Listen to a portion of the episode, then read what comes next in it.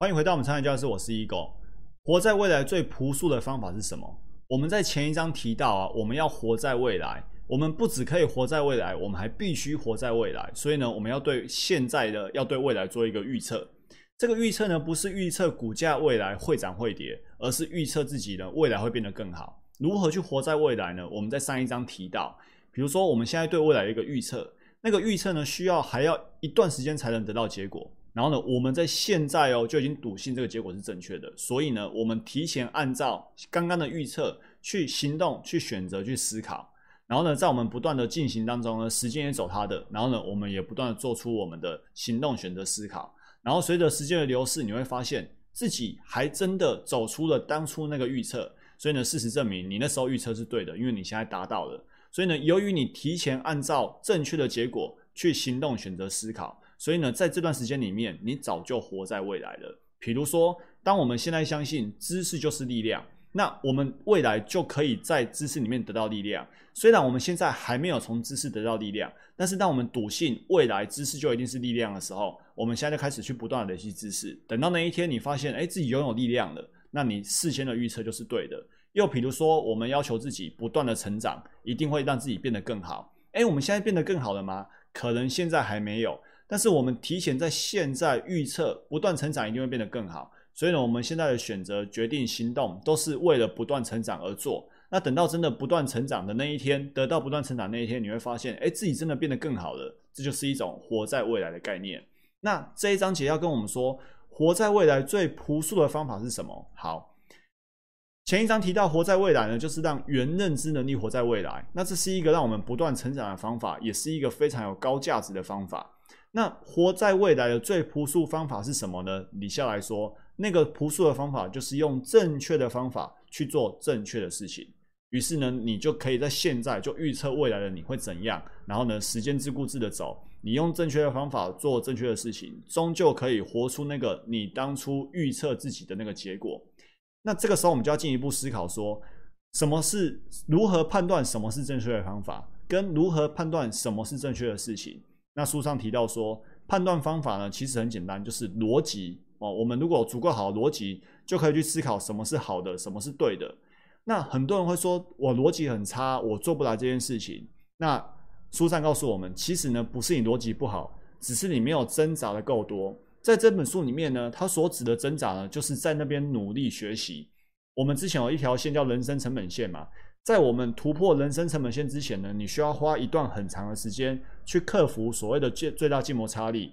可能你在这段时间付出了很多，都看不到什么结果，就很像水壶从零度到九十八度，你已经辛苦跑了九十八度，但是呢水都没有变化。但是，一旦你达到沸点出现之后呢，就起了物理变化了，对不对？这个时候呢，你挣扎够多了，所以呢，你逻辑不好。其实只是因为你挣扎不够多，你可能已经从零度到八十度了，只是你自己没有感觉到。再努力一些，就可以得到很大的变化了。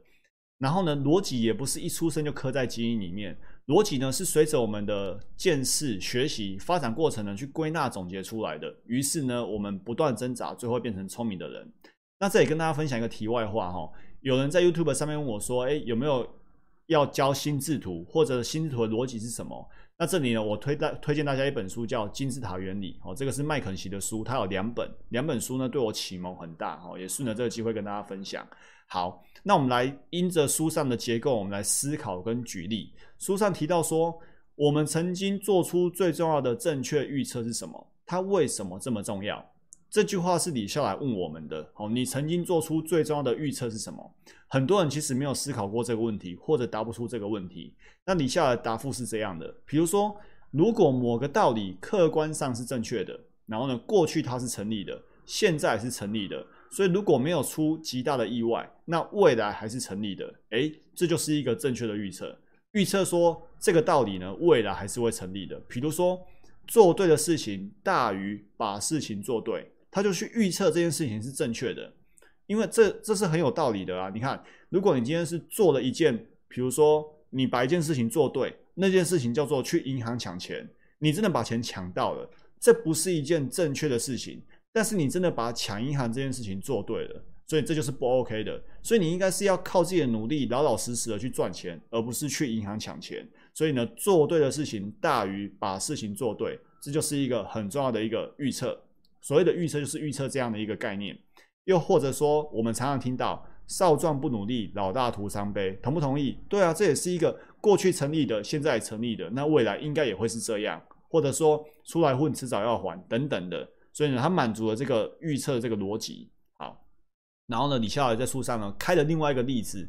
我自己觉得他在书上突然跳出贵人这个例子很突兀，所以我在录这部心智图的时候，真的筹备很久，很烧脑，在思考说如何呈现给大家。但是他在书里面这个章节谈贵人这个概念呢，又很重要。好，他告诉我们说，我们要如何遇到贵人。那他的正确预测就是遇到贵人的方法呢，就是我们自己先是一个贵人，才能遇到。贵人才能遇到更多的贵人，这就是他认为说，哎，过去成立，现在也成立，那未来应该也会成立。成立的方法就是自己是贵人，我们就会遇到更多的贵人。那关于贵人这个主题呢，他又展开来讲了。好，这里有一个永恒的道理，关于贵人永恒的道理。好，我们来看一下哦，他的概念是这样，就是说，乐观的人呢，更乐意成为他人的贵人，贵人可以更容易遇到贵人，能帮助他人进步的人呢，才是真正的贵人。优秀的人、值得尊重的人更容易获得帮助；乐于分享的人更容易获得帮助；不给他人制造负担的人更容易获得帮助；不耻于求助的人更容易获得帮助；求助的时候不以全用金钱作为回报；帮助他人的时候不宜收取金钱回报。再来，贵人不一定是牛人，牛人常常只不过是自愿的牛。贵人不一样，他们常常以和为贵，更懂得独贵贵不如众贵贵。再来，很多时候某个人之所以能够成功，是因为有大量的人希望看到他成功。反过来，若有大量的人不愿意看到某人成功，那么此人将很难获得所谓的贵人相助。然后呢，正在做正确事情的人更容易获得贵人的帮助。所谓得道多助，说的就是这个道理。然后呢？活在未来的人更容易遇到贵人，因为别人能在他的身上看到未来。好，这些永恒的道理呢，是李笑来一条一条写下来的。然后他说，也是他母亲告诉他的。那讲这些东西要干嘛呢？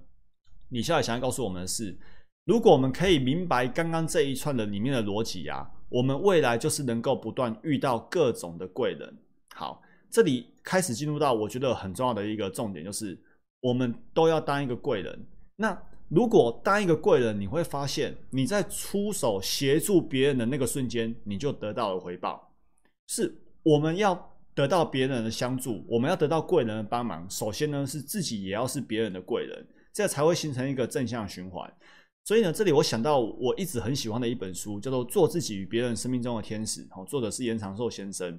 它里面其实提到的概念呢，我把它归纳总结就是这四个字，叫做内圣外王。这是儒家的学说。那什么叫内圣？内圣就是不断的去自我修炼，不断的学习成长，不断的成长自己。内圣对自己。外王的意思是说，把自己学会的呢，运用在社会上，运用在政治上，运用在协助更多人，运用在帮助更多的人，叫做外王。所以呢，不断的修炼自己，不断的帮助别人，然后呢，持续循持续做这件事情，不断的循环。所以呢，你想要得到贵人的帮助，你就是自己先当别人的贵人，然后呢，相同磁场会吸引到更多相似的人在一起。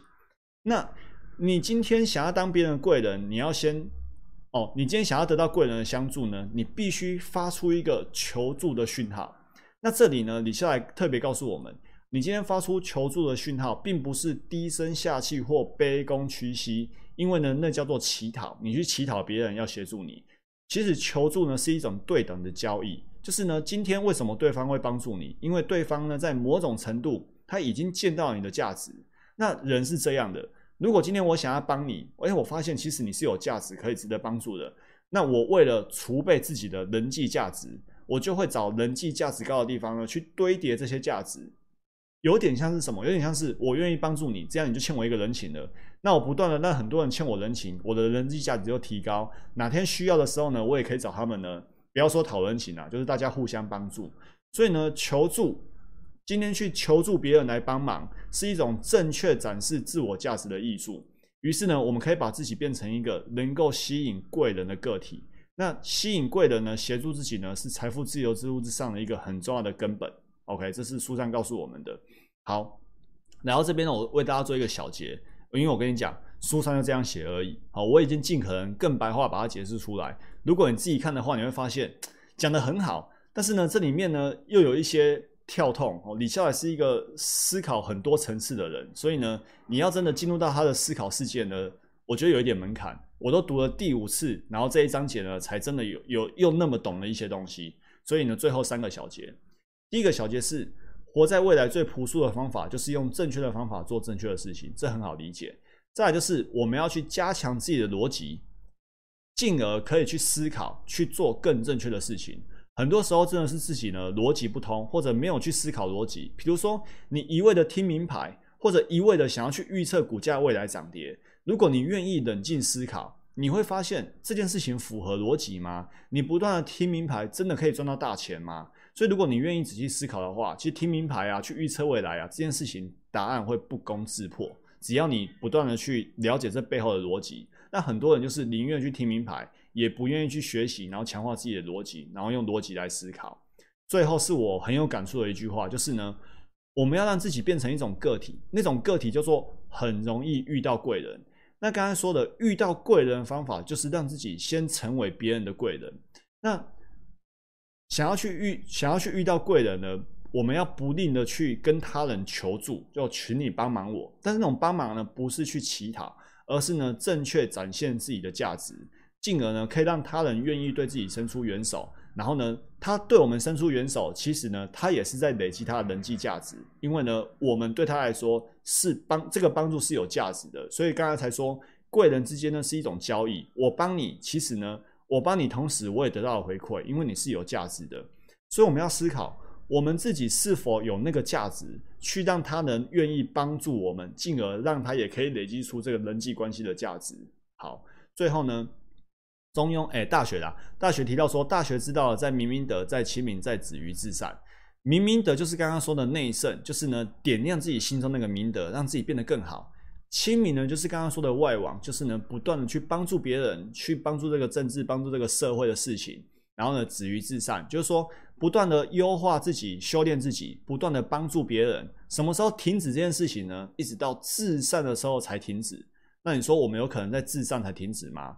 人无完人，金无纯金，对不对？所以呢，我们不可能停止。所以呢，不断的修炼自己，不断的帮助他人，这件事情呢，就会一直持续下去。所以呢，我们就会不断的当自己的贵人，当别人的贵人，然后呢，让别人当贵人来帮助我们，来累积出他的人际价值，然后为这个社会造成一个很正向的循环。好，这就今天所有内容，祝大家不断成长，成为更好的人。我们下一集见，拜拜。